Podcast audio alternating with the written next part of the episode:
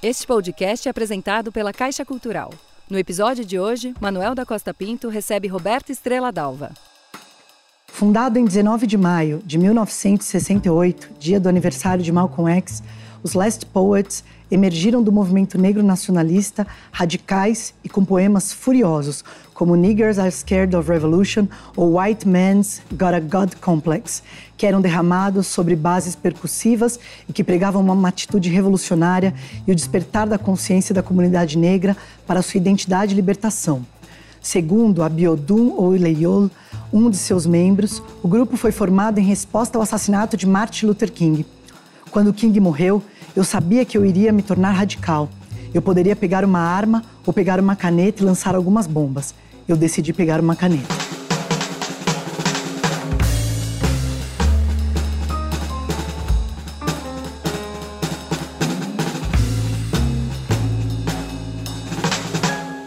Bem-vindo ao Arte um Contexto, recebendo hoje a atriz e poeta Roberta Estrela Dalva e uma plateia que participou de um encontro literário que a gente faz sempre antes da nossa entrevista aqui. Esses encontros literários é, são feitos sempre com o patrocínio da Caixa Cultural e do Governo Federal. Se você quiser participar, é só mandar um e-mail para nós, arte1.band.com.br. Vai ser um prazer ter você aqui.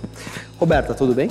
Tudo bem. Que honra ter você aqui. aqui. Eu que diga. Você, eu, quando eu falei que eu ia te apresentar como atriz e poeta, você pediu para ser atriz MC. Você é. vai ter que explicar o que é isso, porque eu, você, eu tenho que te apresentar como atriz MC, diretora, poeta e uma das pioneiras da Poetry Slam no é, Brasil. É. Só que a gente já tem duas perguntas. o que é a atriz MC, no que se distingue da atriz que não é MC, e o que é a Poetry Slam, que é a, o, o, trabalho que te deu maior projeção no campo artístico, dentre todas as atividades que você faz. Uhum.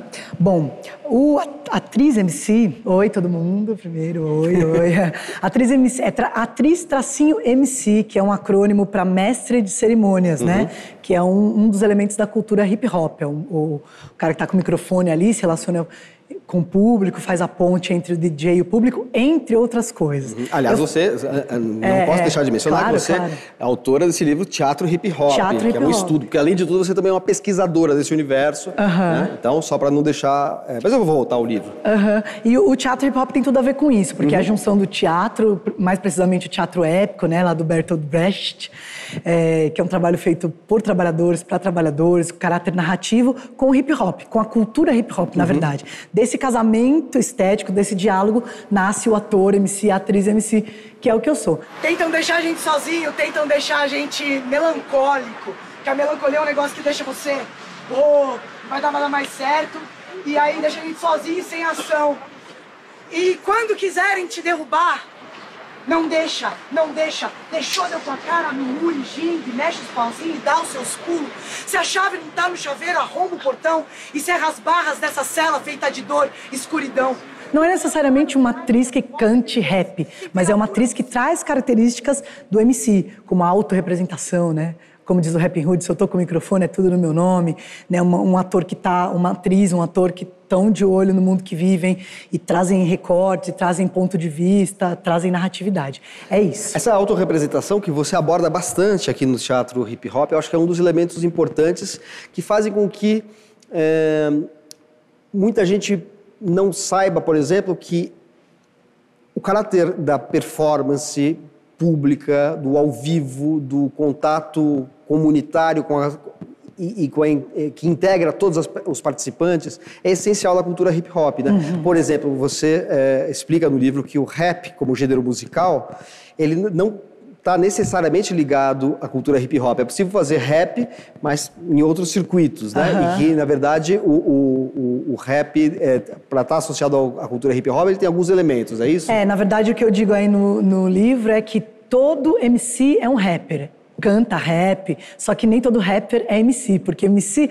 ele tá ligado num contexto maior, há uma cultura, que é a cultura hip hop, conhece de onde vêm seus elementos, interage com os outros elementos, né? E, e então, esses elementos vêm da onde? Você explica bastante no livro, mas só para para nossa plateia aqui, para o nosso espectador. Essa cultura hip hop nasceu no Bronx, Nova York, anos 70, certo? É, no final dos anos 60, começo dos anos 70, e ela nasce numa festa de rua, né? Ela nasce num momento muito complicado, onde as, as gangues de rua tomavam conta ali do Bronx, e ela é uma resposta energética, assim, da juventude é, em contato com o movimento pelos direitos civis americanos, em contato uhum. com, né, com toda a cultura musical, o arcabouço que vinha ali, criaram uma coisa que não existia, né? Então, os elementos, os quatro elementos que se convencionou depois, não é assim que juntou-se, ah, isso aqui é o DJ, isso aqui é o MC, isso aqui é o hip hop. Depois que né, é, o Bambata convencionou né, como nome hip hop, mas é o MC, o DJ, o grafite, o graffiti writer, porque eles chamavam uhum. de escritor de, de grafite,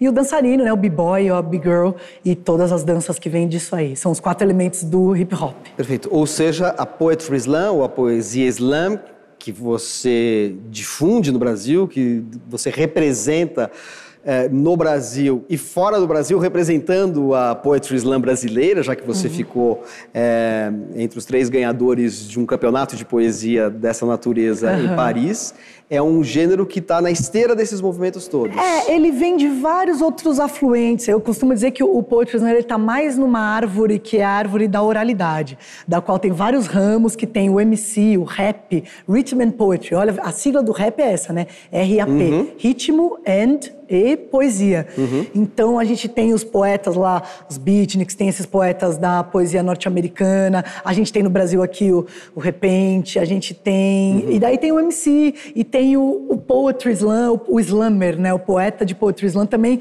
como a oralidade é essa nave-mãe que tem vários braços, eu acho que está mais dentro da, da oralidade, é aí que ele se irmana com o MC. Os MCs têm muita facilidade, porque o, o Poetry Slam, para quem não sabe, o Poetry Slam é um campeonato de poesia falada que começou em 86, hoje está no mundo inteiro, que tem três regras básicas poemas próprios, no máximo três minutos, sem acompanhamento musical. O júri popular ali dá notas de 0.0 a 10.0, que pode parecer uma ideia de jirico, né? Porque como você vai dar nota para poesia num tempo tão rápido? Uhum. Na verdade é uma brincadeira, uma, é um artifício que se cria para que se preste atenção no que importa de verdade, que é a poesia e as pessoas, sobretudo as vozes, que se escute as vozes que estão ali para falar o que não é ouvido em outro lugar. Perfeito. Sobre essa dinâmica aqui, você está explicando, a gente tem uma pergunta da plateia. Então, minha pergunta é como que é a dinâmica que funciona nesses campeonatos, né? Tipo, se é 2 versus 2, 3 versus 3, tipo, como que é essa dinâmica entre vocês, os campeonatos? Bom, a coisa mais legal que tem no slam, eu acho, é a presença da diversidade. E essa diversidade é assegurada por quê? Porque qualquer pessoa pode participar de um slam. Ele é aberto, você chega lá, se inscreve, basta que o poema seja seu, próprio, né? Não, não vale ser poema que já existe, no três, três minutos no máximo e sem acompanhamento musical. Então, é, é, é uma poesia ali feita pelas pessoas e para as pessoas. É um jogo para deixar divertido é, essa, essa essa maneira de falar e ouvir que a gente vai perdendo, né?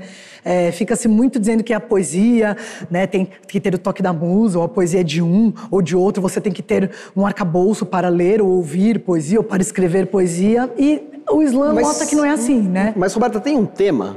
Não, é tema livre. Qualquer tema uh, é, é, pode participar. E, por exemplo, você está num campeonato lá, uma disputa. Daí teve uma apresentação. Você pode mudar o poema que você iria apresentar para competir com aquele? Já que é uma competição? Uhum. Por exemplo, então uma, um outro poeta apresentou um, tre, um, tema sobre. um poema sobre o. A, sei lá, traição. Uhum. E você ia falar sobre, sei lá, é, sobre periferia. Uhum. Você pode mudar o tema e fazer um outro poema naquele momento para dialogar e rebater aquele? Sim. Um pouco, nesse sentido tem a ver com repente? Os repentistas é, Os repentistas, eles improvisam muito na hora, embora tenha os motes, né? Tenha toda uma ciência muito é, complexa ali. Inacreditável, e, importante, né, inacreditável, é, né? É, tem, tem o motes, tem, tem todo um estudo ali, uma forma de fazer a poesia. Eles improvisam muito. O slam, ele, os, os poetas... Tem gente que não gosta muito dessa denominação, mas eles são chamados, às vezes, de atletas da palavra. Ou seja, eles treinam o que eles vão falar. Eles, ah, eles, eles, é como, a poesia, como diz o poeta Daniel Minch, Michone está mais para ginástica olímpica do que para o futebol. Uhum. Não é um contra o outro, mas o poeta ali ele tem um, tantos minutos para apresentar se superar ali, porque a nota é dada por um júri, e um júri que é escolhido aleatoriamente. Então é muito mais como bater no coração, eu como apresentadora falo, como bater, você dá nota. É um jogo, não é para ser levado a sério a nota, não é o que mais importa. Uhum. Muito embora com a, a efervescência dos grandes campeonatos, isso tenha, tenha ficado mais sério com o passar do tempo. A gente tem uma outra pergunta na plateia, você poderia fazer a sua questão? Eu participei de um slam e eu queria saber é, como propagar ele em cidades que não tem, porque eu me encantei muito. É, o slam você pode precisa poucas coisas para fazer, precisa gente para falar e para ouvir basicamente, né? Então é, você pode se ligar ao um slam que já está mais tempo. O Mark Smith que é o cara que inventou fala, um slam mais velho ensina tudo que sabe para o slam mais novo. Então é isso, você tem que procurar na sua cidade ou mais perto possível ou na internet um slam que já está aí há um tempo e e procurar as regras. Na verdade, lá nas páginas tem, é, poemas próprios, máximo três minutos, e acompanhamento musical. E agora com o filme, né? A gente dirigiu o filme O Slam Voz de Levante com a Tatiana. Lá também tem bem explicando como que é. Então, acho que é procurar alguém que já faça slam um tempo e para as pessoas têm o maior prazer em ensinar, né? Na verdade é copyleft, como se diz aí uhum. no, no, terrorismo que poético. que é, diferença, é, é, é, ao contrário do copyright. É, copyright é all rights reserved, é. todos os direitos reservados. Aí não, né? O copyleft, copyleft é all rights reversed, revertidos, uhum. né? Uhum. É ao contrário, é você dá a fonte, mas é, espalha, não é de ninguém o Islã, tanto que é, existe mais de 800 comunidades no mundo, acho que mais de mil. Em países como, sei lá, Ilhas Maurício tem slam, Itália tem slam, Guatemala tem slam. O, que, que tem mais? Movimento hip hop, rappers ou slam no mundo? Não, Você tem ideia? A cultura hip hop, com certeza, é como diz lá no filme o Kevin Koval, que é um, um cara que faz oficinas de escrita, é a maior cultura jovem global do mundo. Nada se compara. A cultura hip hop é, é uma coisa é brutal, que está infiltrado em todas as periferias do mundo. O Islã, na verdade, ele é muito pequeno se comparado à cultura hip hop. Mesmo assim, está em inúmeros países. Como é, está em muitos países, só que não, é, o hip hop é uma cultura. O Islã é um, é um, é um movimento, né? um braço. A, a, cultura, ela, ela influenciou de moda a música, a cinema, muito brutalmente, assim. No caso do, do Islã, existe a preocupação com a apropriação cultural, no sentido assim de que uh, você ser capturado pela indústria cultural e se transformar num produto e perder a sua, digamos assim, autenticidade, o seu vínculo solidário comunitário? Existe uhum. essa preocupação? É, eu acho que tudo. A gente vive num mundo capital, na sociedade uhum. capitalista, tudo vai ser cooptado. O hip hop aconteceu isso, o funk aconteceu isso o samba. Fala, não tem nenhuma manifestação cultural não que aconteça nada, que uma é. hora não é cooptada.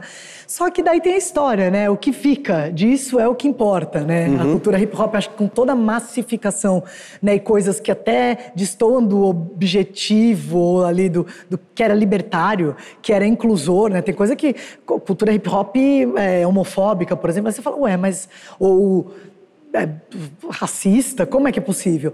Mas eu acho que vai acontecer, é inevitável, mas o que fica, a história é maior e o que fica é o que fica. Então a gente não adianta muito espernear. Eu, ve, eu vejo umas coisas ou outras, eu falo, deixa.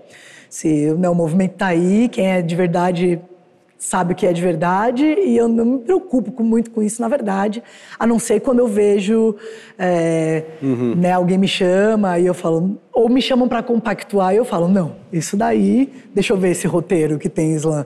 Vocês não sabem o que é slam, então vocês chamem alguém. Tudo bem que vai para o cinema, para uhum. série, mas chama alguém que sabe, só isso. Trata como uma coisa que existe com respeito. Aí o resto da história dirá.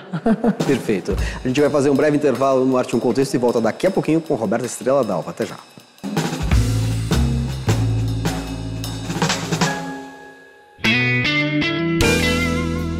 se é importante, você vai sonhar com aquilo, ou você vai pegar teu sonho e vai usar no teu trabalho. Eu gosto muito dos escritores que combinam a ação com a reflexão.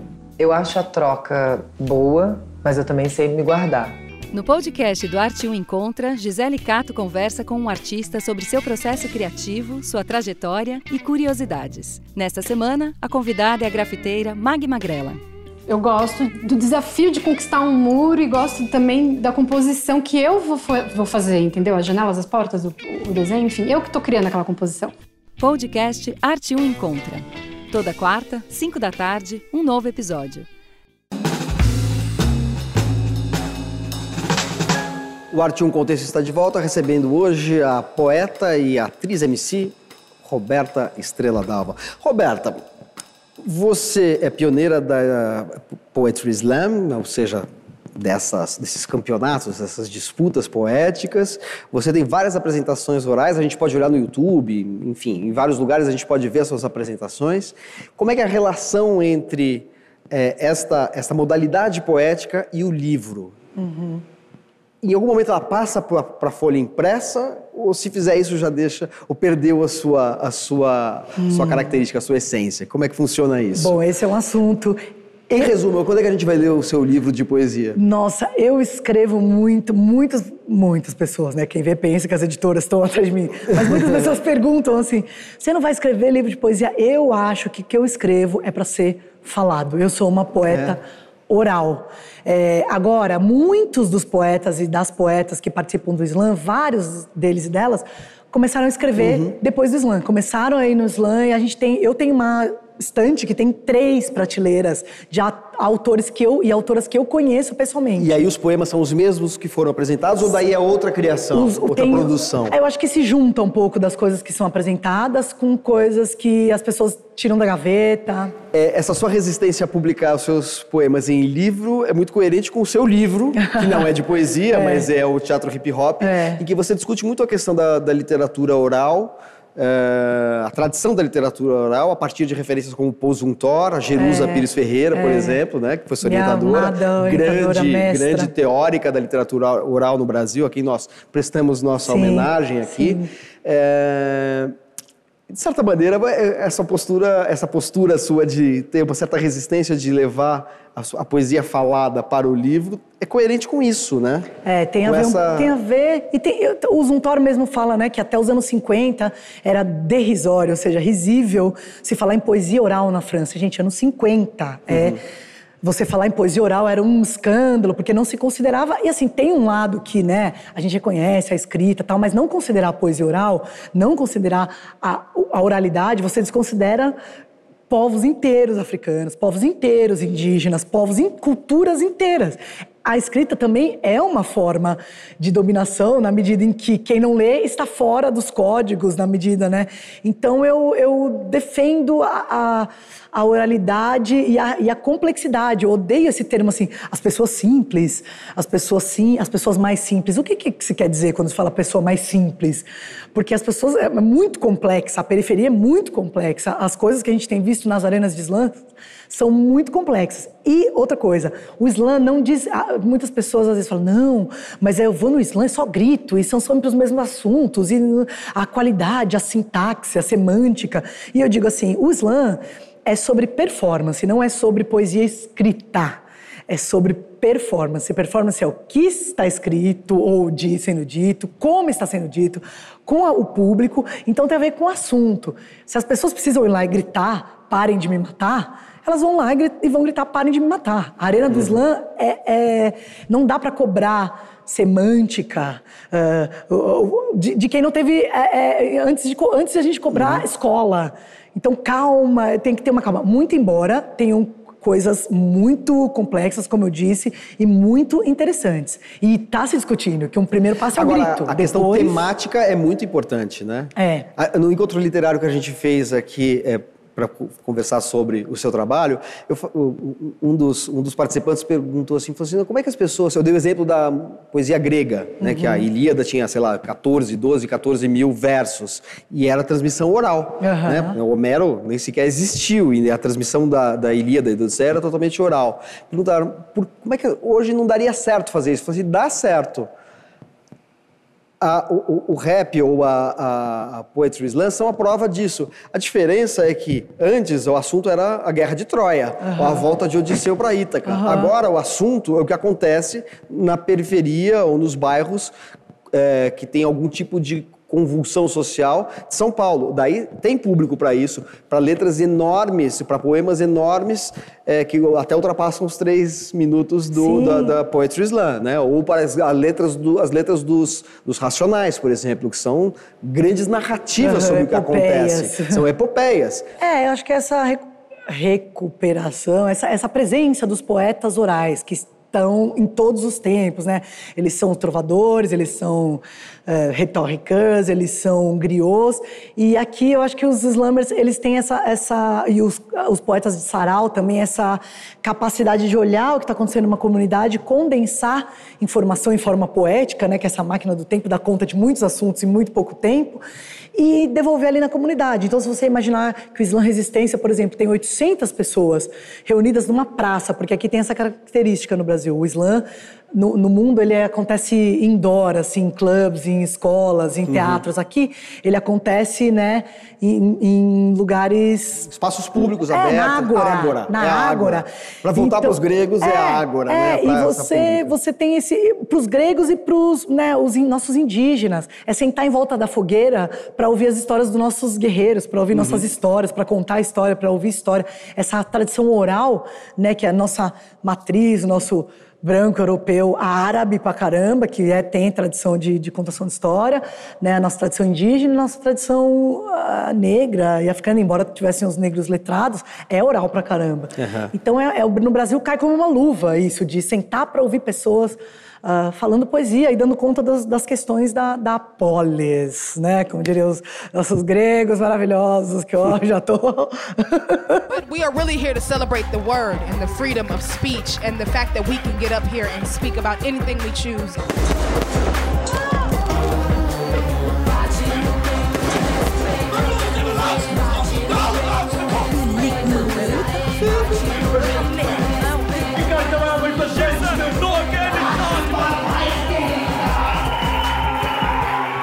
Eu queria saber se a sua, a sua formação influencia, influ, influenciou e se influencia até hoje no Islã. Porque o Islã ele, ele parece algo é, espontâneo, e, mas também tem a teatralidade né, de tudo. Uhum. Sim, influencia bastante, porque, como você disse, né, a, tem a teatralidade, a performance. Não, o Islã de poesia não é só um Islã de, de texto. Na verdade, importa mais como é, na verdade, importa tudo, o que vai ser dito e como, mas a performance engloba tudo: a relação com o público, o olhar, o tempo, a dinâmica, respiração, o ritual. E, e, o ritual e você ele tem, ele fez menção à sua formação porque você fez artes cênicas na USP, né? É, é. O, o Sal Williams, que é um slammer do qual eu sou muito fã, assim, é, é, o meu ídolo no mundo do slam, e ele também é ator, ele diz que o slam se diz respeito a você pegar a atenção do público. Uma vez você com a atenção do público, o que você faz com ela? Uhum. Para onde você leva essa atenção? Então, o bom, o bom slammer, né, aquele que captura e que é um bom ator também, né, que você captar a, alma do público, você conseguir trazer e levar esse público para o horror, para a paixão, para as emoções conduzir, conduzir como um bom narrador, uma boa narradora. Como atriz, você trabalhou, que trabalhos você fez? Eu sei que você fez alguns trabalhos, Bom, teatro, Eu fiquei cinema. 18 anos no Núcleo Bartolomeu de Depoimentos, que é a minha formação, teatro hip hop, assim, com a Claudia Shapiro, Eugênio Lima, Loga Banini, é a minha formação. Onde eu vou, eu levo o Núcleo Bartolomeu. Por incrível que pareça, eu fiquei 18, 19 esse ano, vai completar, lá, 2019. Eu, a primeira peça que eu fiz fora do Núcleo Bartolomeu, fora o A Frente desde Fevereiro, que é um grupo ativista, onde eu conheci o Islã, inclusive, foi com o Bob Wilson, Robert Wilson, direto no Garrincha. Só isso? Só, é, e eu caí lá e eu levava muito do... do eu levei, no primeiro dia eu, eu dei esse livro, falei assim, ó, hip hop, e tudo que eu fazia lá nas audições era ligado com rap, e ele me pediu, ele me deu um poema do Baudelaire e me deu um poema do... Vinícius de Moraes e falou: transforma isso em rap. E ainda bem, assim, eu achava que eram os dois textos mais legais que tinham na, no Garrincha, que era a peça. E agora que eu tô indo pro cinema, assim, eu tive uh, o Orfeu Mestiço foi um bem marcante, né? Que teve o, o Prêmio Michel lá de atriz em, em, 2012, acho que foi. Que foi aí que também. Não foi aí que abriu, mas é aí que as pessoas dão, começam a falar, né? Ficar uhum. incensando e tal.